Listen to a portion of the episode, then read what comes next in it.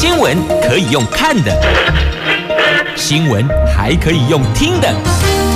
亲切的早安问候，专业的新闻分享，欢迎加入美英主持的 News Online，说新闻给你听。亲爱的朋友，泰港后打开后，大家好，欢迎您再度锁定收听 News Online，我是美英，我是谢美英，来问候所有的朋友们。泰港后打开后，大家好，来节目开始，在进入四大报的非常刺激的头版头条新闻之前呢，我们先来关注的是今天白天的天气概况。在今天白天，北北桃低温二十七度，高温三十三度；竹竹苗低温二十六度，高温三十二度。虽然都只有落差一度，但是呢，龙喜港冠哎，然后白天都会有降雨的机会呢。好，那么接着来看梅英刚说的很刺激的头版头条。来看到数字，看到数字就觉得很刺激了。来，中时联合选战倒数一百天，蓝绿白开战啦！中选会今天公告，八月二十九号起受理登记。现在放眼望去，各政党红呃蓝的、绿的、黑白花的，全部都摆开阵势啊！那蔡英文。下达行政选举双动员令，那国民党提名侯友谊、卢秀燕拼连任，哇，这两支牌压到这个时间才来宣布，那大家其实也都知道嘛，拼连任呐、那自由时报头版头条讲的是国民党的访问中国，就造访中国团视讯唱和国台办，那这个跟。国台办这边哦，互相唱和啊，那这不碰政治吗？还是有碰政治呢？到底碰了没碰？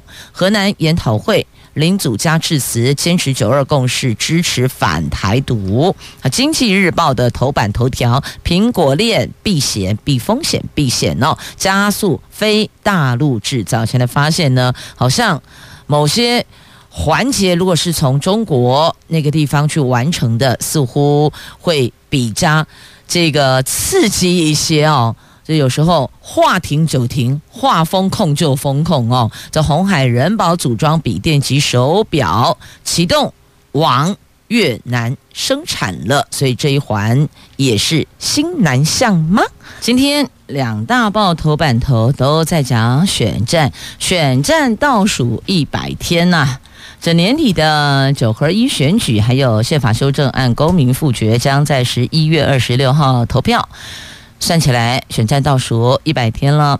今天中选会上午会发布二零二二年的地方公职人员选举公告，说明预估选举投票人数，依照中选会的规划，将从八月二十九号起到九月二号受理候选人登记申请，而各政党也摆开阵势了。民进党中执会昨天通过征召立委郑运鹏参选桃园市长，接替已经退选的林智坚。民进党主席蔡英文说，今天就进入倒数一百天，他要交付所有团队两项任务：第一个，行政团队动起来；第二个，选战团队动起来。他也说。郑云鹏可以让桃园市长郑文灿的施政满意度无缝接轨，并让桃园大进化。那国民党的部分呢？国民党中常会也提名台中市长卢秀燕、新北市长侯友谊竞选连任。党主席朱立伦说，在侯友谊、卢秀燕这两位最强的母鸡带领下，一定要胜选。侯友谊说不会签署绿营民代要求的做好做满承诺书，但将来会与民进党参选人林佳龙辩论市政。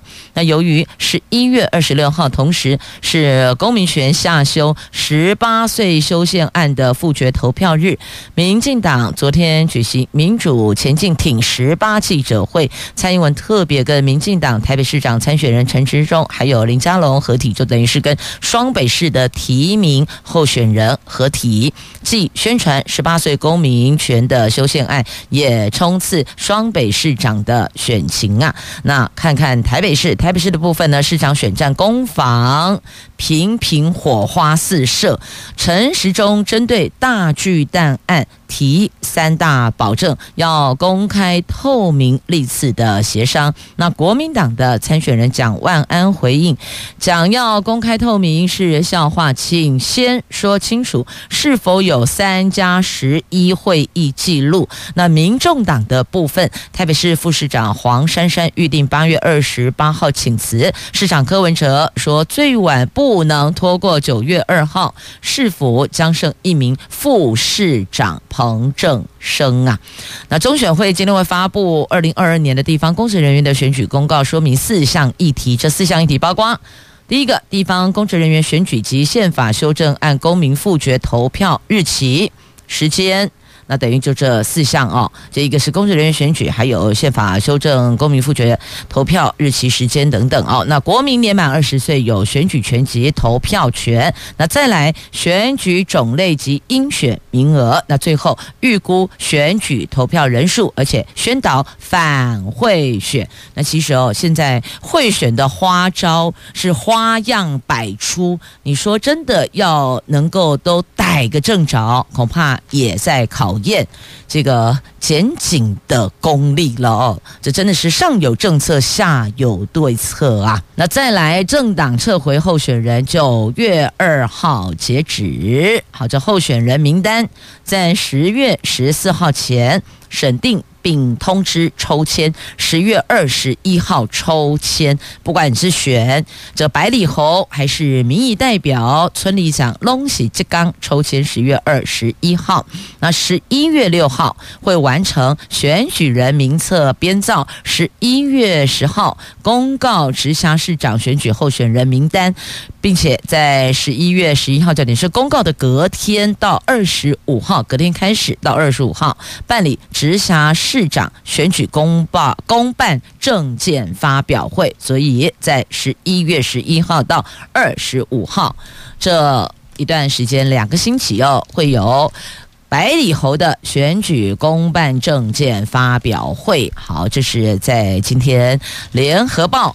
还有今天的《中国时报》的头版头条的新闻，所以把这个日期记下来。那国民党部分评估哦，十三个县市领先，最后回到浊水溪以北的。台北跟桃园决战北桃啊，那民进党则是重新整队，力拼其次要全面提升。好，那民众党的部分锁定四个县市，主打萨卡都。好，这是。以政党来看，那么他们各自都有盘算跟努力冲刺的目标，来继续前进。自由时报来看头版头条，这到底是怎么个唱和法嘞？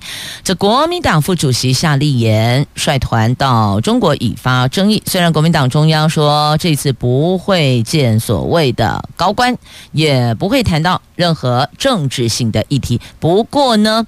中共的官方媒体昨天报道，有一场在中国河南郑州举行的两岸关系研讨会，中国国台办的主任刘结一致辞的时候呢，大谈祖国完全统一的历史大势，是这个势不可挡哦，那不可抗拒的。那夏立言所率领的团员当中，国民党特别顾问兼大陆事务部主任林祖嘉透过视讯致辞，等于说呢，他们是视讯的。方式不是亲自出席与会哦，但他是视讯哦。那国民党将持续的推动两岸在坚持九二共识、反对台独的基础上，加强交流合作，维护台湾海峡的和平稳定啊。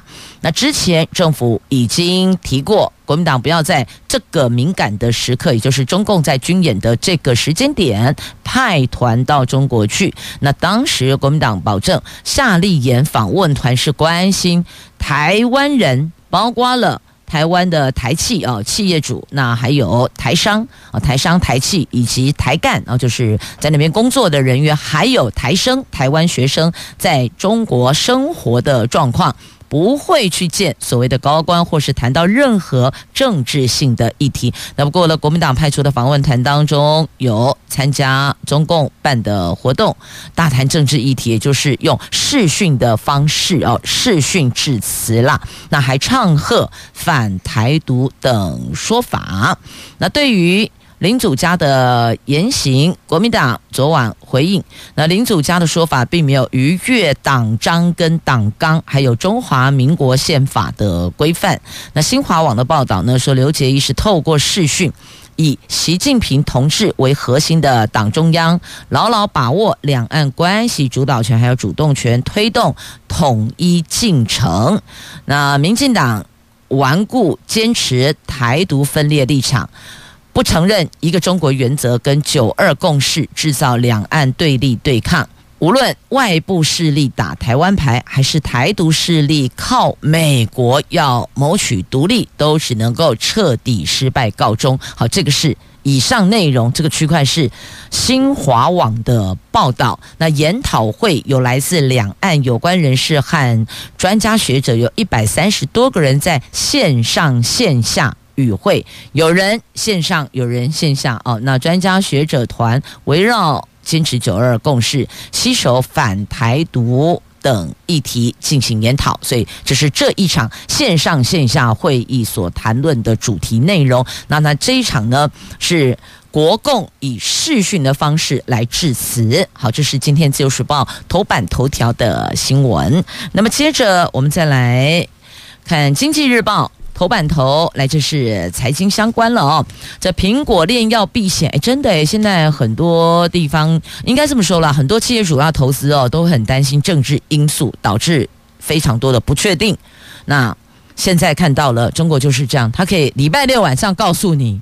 礼拜一停工，更狠的是，今天的 AI 改的工，明天停工，你不疯了吗？这如果在台湾哦，我不跟你拼的哦，我跟你拼哦，这对你对你谁是吧？跟你姓，但在那边谁敢呐、啊？所以这些企业主想来想去哦，就避免风险。你看，连苹果链都看一看苗头不对，哎，赶紧启动越南生产呐、啊，这加速非。大陆制造，这根据日经亚洲报道，苹果扩大。非大陆制造版图，打算首度在越南生产这些苹果链的相关。那台湾伙伴以红海、人保为主力，也邀请红色供应链指标厂立讯参与。那业界分析哦，这苹果是考量美国中国贸易冲突，还有疫情，还有中国的封城等因素，正加速扩大非大陆产能的比重。目前已经和印度、巴西等地由红海制造。iPhone，然后广达在北美组装，越南则是仰赖鸿海、立讯、比亚迪等伙伴建立了相关的生产线。好，这个就是目前看来看去哦，这三大不确定因素当中的其中任何一个，你不觉得谁都玩不起吗？这企业主。九胜功力跟好呀，你有办法跟政权、跟政治、跟这个国家政府来对抗吗？难呐、啊！所以既然哎斗不了你，我自己转向吧。这你看这三大因素，第一个，美国中国的贸易冲突，谁能有能量去捍卫、影响、左右、主导？没有嘛？疫情，那疫情呢？疫情也是啊，这高高低低、起起伏伏。那再来大陆封城，你有办法叫习近平停？开放还是不准喊停？嘿，不准开放都不行嘛。所以算了算了啊、我们自己另觅他处比较妥当啊。肝胆共就是等一下，就是你想怎样又怎样啦。来，接着我们前进《自由时报》头版版面这一则新闻。哎呀，这一段时间以来，金价的东西就股哦，五七公告不挪了，但还是有人一直被骗，一直被骗，一直被骗哦，真的不晓得该怎么讲才好呢？这么这么的冥顽不灵啊！这柬埔寨诈骗集团转缅甸，之前说转杜拜，现在转缅甸，我们只好进行跨国救人了。有。三百四十位台湾人受骗失联，失联的人数就有三百四十个人了呢。好，最近大家聚焦在这个被骗出国，那不要忘了，国内的骗钱的诈骗集团依旧猖獗，他全年都旺季没有淡季哦。所以接下来呢，我们要连线台市政府警察局刑警大队大队长唐家人，唐大队长来聊一聊有关这个被骗出国工作，还有被骗钱财这双诈。我们来连线唐大队长，您好。主持人早，大家早。史大队长，您先就针对这两个，一个是哦被骗出国去工作的，那实际上并不是那么回事嘛。另外一个是在台湾，我都不出国，但我们的这个辛苦的积蓄还是被骗光光，一个骗人，一个骗钱。来，请队长你做个这个呼吁。我想说，出国呃去逐梦、去追寻的财富跟工作机会，是很多年轻人的梦想。啊，尤其是现在在国内整个大环境的经济状况，还有薪资偏低的状况下，这个更诱因就更大。但是加上年轻人哦，他们呼朋引伴，对于一些事情其实都没有追求清楚。我们常常听人家讲，有有梦最美，但是逐梦要踏实。嗯，我们现在一直在呼吁说，今天出去，人家给你的一些东西跟一些说辞，到底自己是不是清楚？而且一直回馈这么多的一些案例，跟一些被伤害的一些事实。我觉得应该我们要很冷静的去评估这一趟出去，不是因为我们人多出去，不是我朋友多出去，因为到了那个环境陌生，而且它里面的安排，甚至于很多的方式都是被控制、被限制。我想这个部分哦，应该要再多慎重、多思考。嗯，那有些人反映有看到朋友传来的讯息，亦或者在 IG 啊，或在脸书 po 文，哇，过得多好又多好，这吃香喝辣、穿金戴银的，那这些。干洗金呢？因为呃，柬埔寨在呃几年前西港在发达的时候，它确实是一个金金钱呃跟整个消费非常高，而且非常进步的一个呃博彩跟这些呃生活品质拉高的一个城城市也是存在的。但是随着整个环境的变化，现在整个萧条，那才会产生出这一个设计骗局。然后来用过去的辉煌来引诱现在搞不清楚状况的人疯狂的投入，其实进去以后就完全不是这么回事。嗯，所以那些都是假的，不是真的，不是当下现在真的你。你你你带过去那边，你有领到这些薪水，过这种富庶的生活，这以当下现在那边的状况是不是如当年二零一八年左右的那一个荣景？而且那个过去部分整个都已经衰退到现在，完全是不一样。嗯，所以稍加思考就觉得很吊诡了。那另外一环要再请教你也是哦，我们刑大常常在侦办、在破获的就是诈骗骗钱财的部分哦，而且发现很多不法高知识分子，我们怎么想啊？那想都想不通哦啊！既然查台呃呃查台还管呢，那都有这个理解思考的能力，为什么还频频被骗呢？这到底那个骗局是怎么挖洞给受害者跳进去的？其实这一个问题哦，你我都没有置身事外。我们每天都会收到非常多的讯息，啊，来自于呃手机的各种管道。我们每天都会把它点掉，甚至于把它点开来看。我说，更何况是乐呃所有的乐听大众。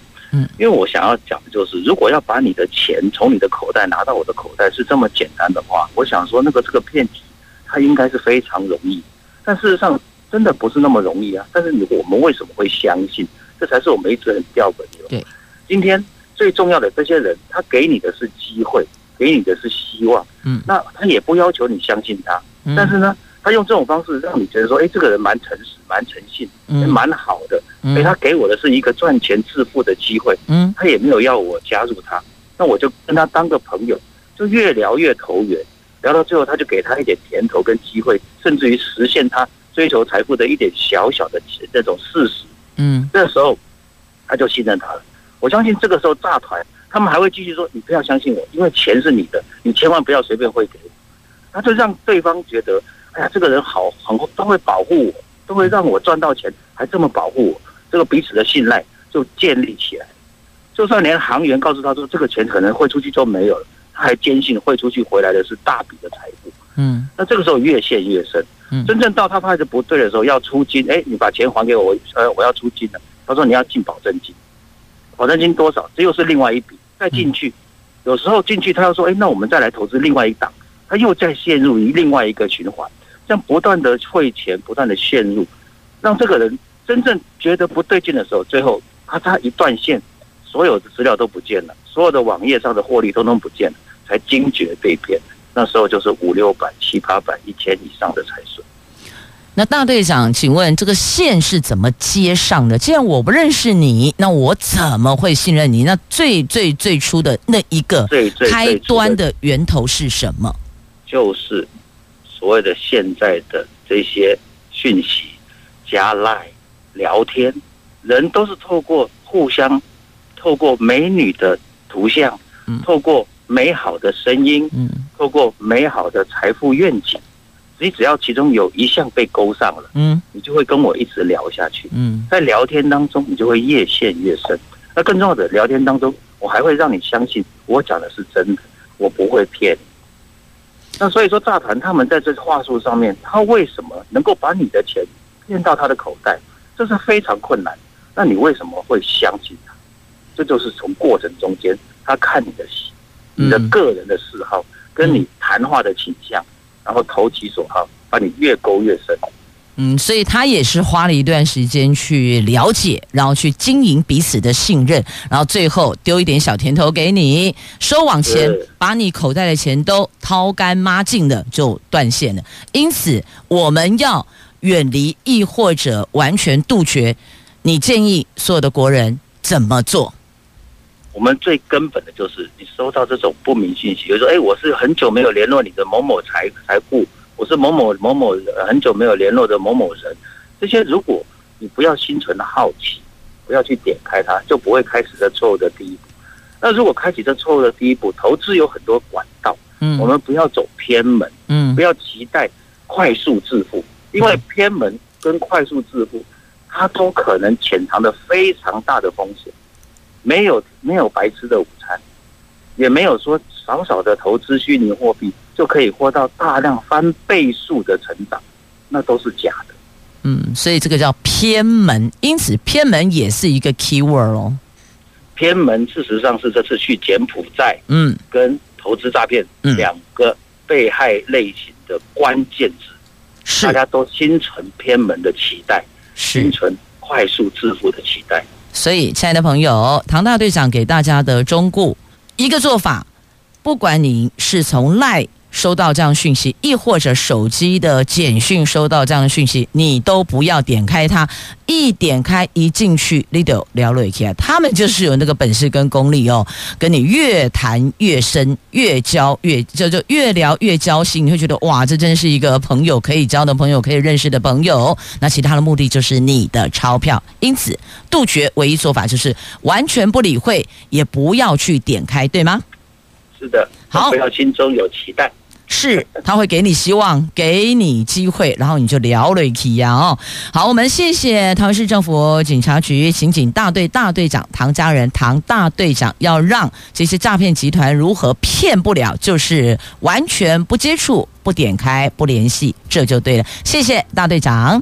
谢谢主持人。就有关诈骗，在今天的中时还有自由头版下方都有报道啊。现在外交部跟刑事局统计。我国人在柬埔寨失踪的人口的数字差很大耶。那现在也有台商说，这政府救援不力，陷台商于不义。为什么？因为提供商会电话就算救人吗？这叫台商怎么去救人呢、啊？所以这买就麻烦了哟。所以源头控制住，hold 住。不要出去，就没有后端要营救的问题了。那当然，无论难度有多高，政府都会想办法营救。但想办法营救，不等同百分之百归档厚厚邓来哟。这个要弄清楚哦，不是说政府说会救你，你就一定可以完整无缺的回来，并没有，并不会。因此，只好再次预警大家当心，要小心。那不仅。是类似这样的，什么月薪七万、八万、九万、十万，现在还有月薪三十万，请你到当地去进行表演工作。所以这可能是一些这个艺术表演工作者、艺文表演工作者要当心、要留意、要注意的。所以爸爸妈妈回去要告诉我们家这个在艺文。表现上很杰出的孩子要小心哦。天底下没有这么高薪的工作，不啦。没有啦，真的不要被骗啊，一出去哦，要回来难度很高啊。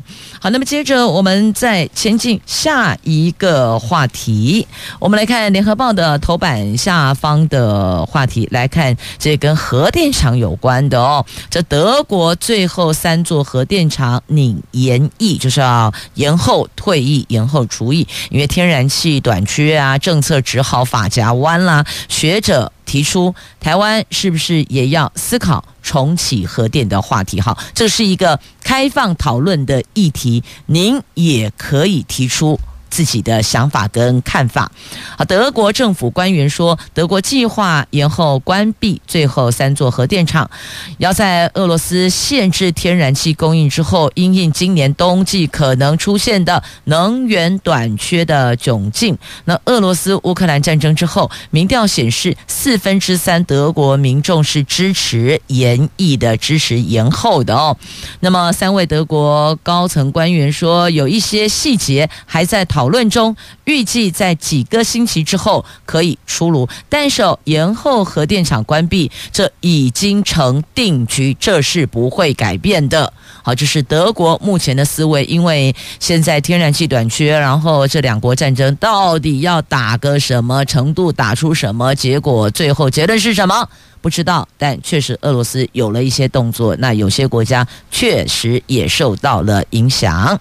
所以有人就提出啊，看德国想台湾了哦。那经济部能源局说，台湾不像其他国家有天然气供应的问题，我国能源供应相对稳定，而且重提核二厂一号机提前除役是由于燃料棒处理困难。那工总则说，政府应该重新思考能源结构的配比，不管是核能、氢能、地热。再生能源都应该列入考虑，才能够保障台湾未来供电的稳定，才能有助经济发展呐。那清大工程与系统科学系的特聘教授李敏说，德国当初废核本来就带有政治因素。而台湾二零一八年通过以核养绿的公投，还有工商团体也发声支持，民进党政府却不采纳民间意见，不是不见棺材不掉泪，现在是看见棺材还装作没看见。好，这个是清大的李敏教授说的，他提出重新思考。重启核电的议题，好，这是他抛出来的议题。那再来看一下另外一位教授，中央大学的管理讲座教授梁启源，他说：“现在就是可以改变的时间了。台湾连年大跳电，今年又大幅的调涨电价，在缺电、在电价上涨，还有零碳目标这三股压力之下，其实台湾已经拥有最合理的理由重启核电。”他认为核电是否能够重启，中央要负最大责任。如果不表态修正政策方向，地方也难以配合呀。好，这抛出了一个议题，大家也可以思考哦。在这个政治议题纷扰，就选举话题纷扰的当下，也可以去思考一下，这到底您是赞不赞成、认不认同？那你如果觉得认同啊，为什么认同？那你如果觉得不认同，那又为什么不认同？的？好，这是在今天《联合报》头版下方的话题。好，那么接着我们再来看《自由时报》头版版面，还有的这个漂流木解盐，本来都不能剪的，对不对？剪了以后你还说，哎，这不可以剪，那现在一定规格。可以自由捡拾，这台湾漂流木解严了。这林务局松绑漂流木捡拾的规定，为了让捡拾小型漂流木除罪化，而且让民众可以合理的利用。那林务局说，今年五月已经修法松绑规定了，除了政府在天灾之后紧急清运以及注记为国有漂流木之外，民众都可以在国有林区外的河口或是海。海滩自由捡拾，一定规格以下的贵重木也可以捡拾哦。哇，太好了！以前是通通不可以，那现在有松绑了，但是它有一些这个规格，不是说什么都可以捡啦。那未来只要没有经过裁切的单枝规格符合。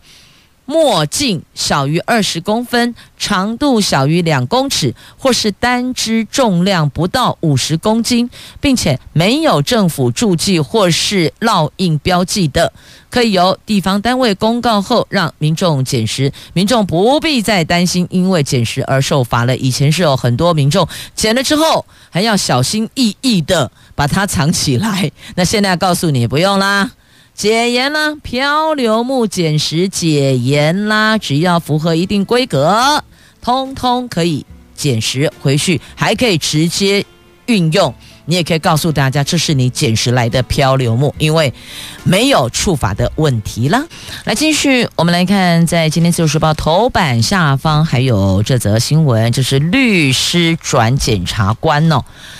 这个第一次有试属不及格的被踢出去了，因为一定要确保这个品质啊，不然的话，老是让大家这看着判决，真是贻笑大方了哦。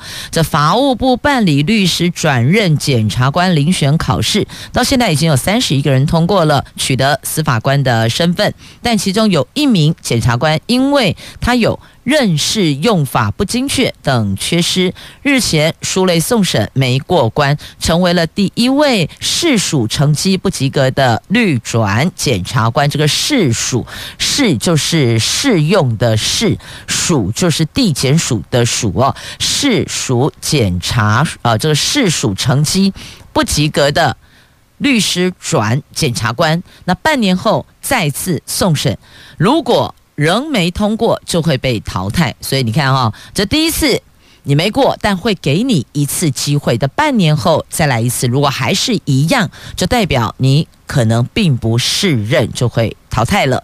那现在法务部强化考核检察官政策，不论是绿转。或是考试律律师的律要转就律师转检察官了哦，这律师转检察官也是有遴选考试的，那或者是直接笔试考试的，检方都严格评核书类品质，确实还有一些这个用语是不是精确到位，那用法是否有唯物缺失，这些通通都是评审的重点，还有基本格式都用错，那这就不用说了。好，这是在今天《自由时报》头版下方的新闻。来，接着我们再来关心的是这个日新神盾舰要搭载射程一千公里的长城飞弹呢。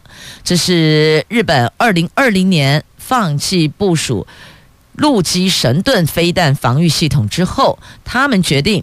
以新造的两艘搭载神盾战斗系统的新舰替代，而且转海上运用。由于年底完成修订的国家安全保障战略，非常有可能会纳入保有反击能力项目。那根据日本媒体报道，新造的神盾舰也计划搭载国造长城巡弋飞弹。这个巡弋飞弹的射程将达一千公里耶。那现在日本海上自卫队有八艘神盾舰，活动范围包括了冲绳、尖阁诸岛，也就是钓鱼台列屿海域。那根据日本的读卖新闻，多名政府相关人士的报道，预定搭载神盾系统的新舰艇，未来将常态性部署在日本海，来监视北韩飞弹的动向啊。好，讲到这个北韩飞弹动向哦，我们就要连连接这一则新闻，但是我要去捞一下过来。好，我大概印象记得哦，他讲的就是呢，这个。南韩的总统民调啊掉到最低了，为什么呢？也不过才百来天，这北韩就发射了，他们就发射了四次飞弹呐、所以这个也是会影响到总统的民调的。好，那个详情呢，等一下下一趴再来把细节来做说明。所以这个你看哦。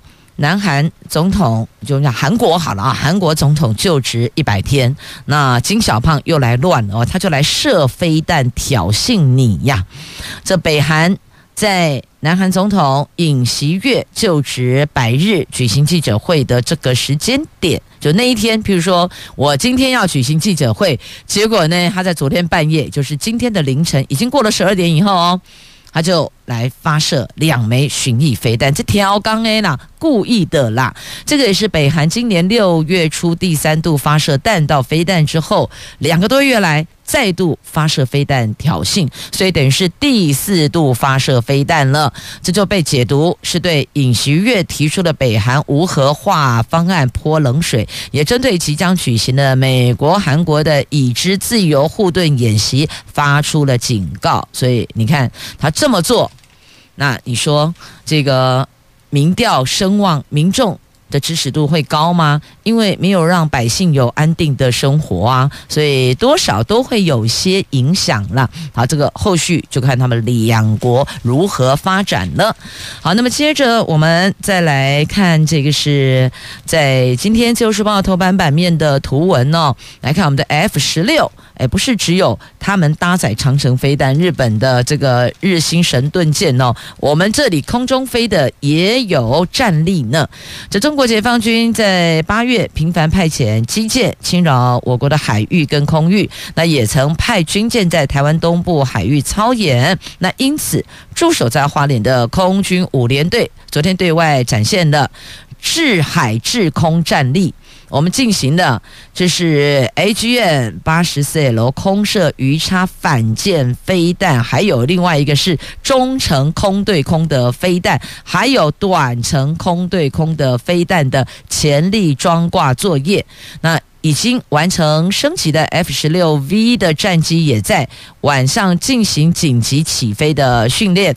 那官兵在警报后六分钟内就准备就绪，战机依序起飞。行各项任务，所以你看这六分钟护一生啊，的确，我们的官兵六分钟就可以整理装备，准备就绪起飞了。这也是让对岸看看我们的战力。所以你说媒体报道他们会不知道吗？当然也会知道，你我看得到的，对岸也看得到啦。好，我们也是有准备的哦。这夜间紧急起飞训练是有必要的，因为通常如果假设会做。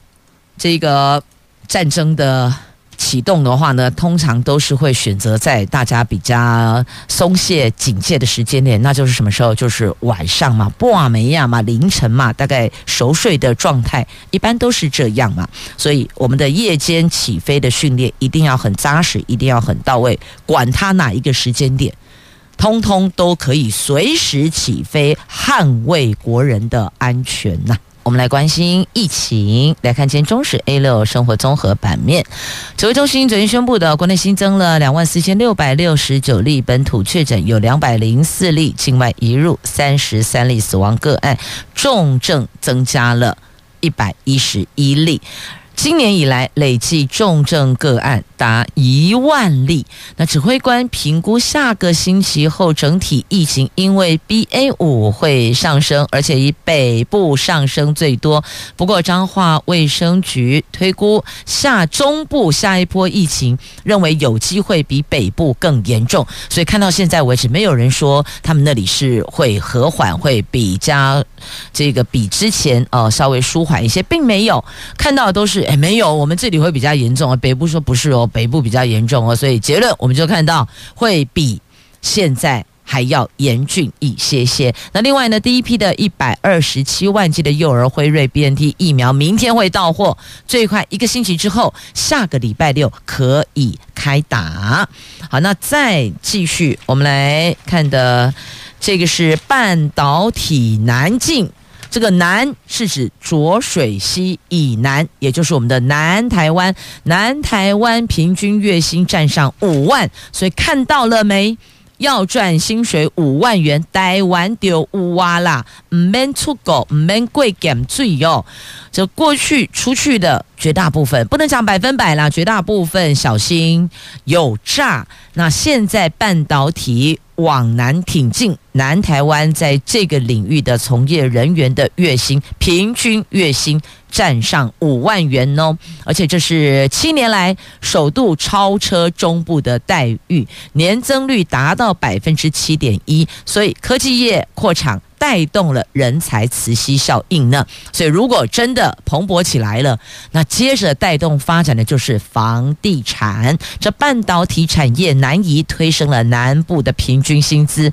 根据人力银行的调查，半导体业今年平均月薪是五万四千七百二十九元，位居全产业第二名。南台湾半导体的平均月薪突破五万元，除了首度站上五字头，也是这七年来首度超车中部平均四万九千元。好，没垂逃喽，或许可以了解一下半导体的部分，但是呢，会有高收入。势必有高付出，这是相对应的。好，那么再来，桃园第一座的机车考照练习场，九月份启用，这个是在台一。台六十一线快速公路桥下的空地，打造全桃园市第一座的机车考照练习场，比照监理单位的场地划设等杂项工程收尾验收过关，预计九月可以开放使用。好，那么接着再来，我们看一下还有两则图文哦，在自由时报头版版面来看，碾米厂第五代操刀的乌米乐吉祥物亮相了，这台南后壁窟后壁区的。五米乐吉祥物青蛙，昨天正式亮相了。这有芳荣米厂第五代。现年三十一岁的留美设计新秀张纯宁操刀，以田间常见的青蛙发响，搭配河鸭、瓢虫、蜻蜓等田间生态系，绘制独一无二的插图，好，很可爱，很萌，很疗愈。好，那么接着再来看的这个是日出南湖中央间拿下了观光局旅行台湾的摄赢比赛的冠军，拿下首奖了。这是观光局所举办的“旅行台湾，看尽台湾”摄影征件，首奖得主张曲祥，日出南湖中央间，捕捉了南湖中央间的日出美景。银奖得主赵建生，美哉绿色海洋。这些获奖作品九月起会进行巡回展出哦，所以届时你就会看到它到底美在哪里啦。虽然我们不是摄影好手，但我们也可以透过想象，想象日出，好吗？哎，真的，日出不仅空气清新，你会有一种比较放松，然后舒压的疗愈。同时也谢谢朋友们收听今天的节目哦，我是美英，我是谢美英，祝福你有愉快美好的一天，我们明天空中再会了，拜拜。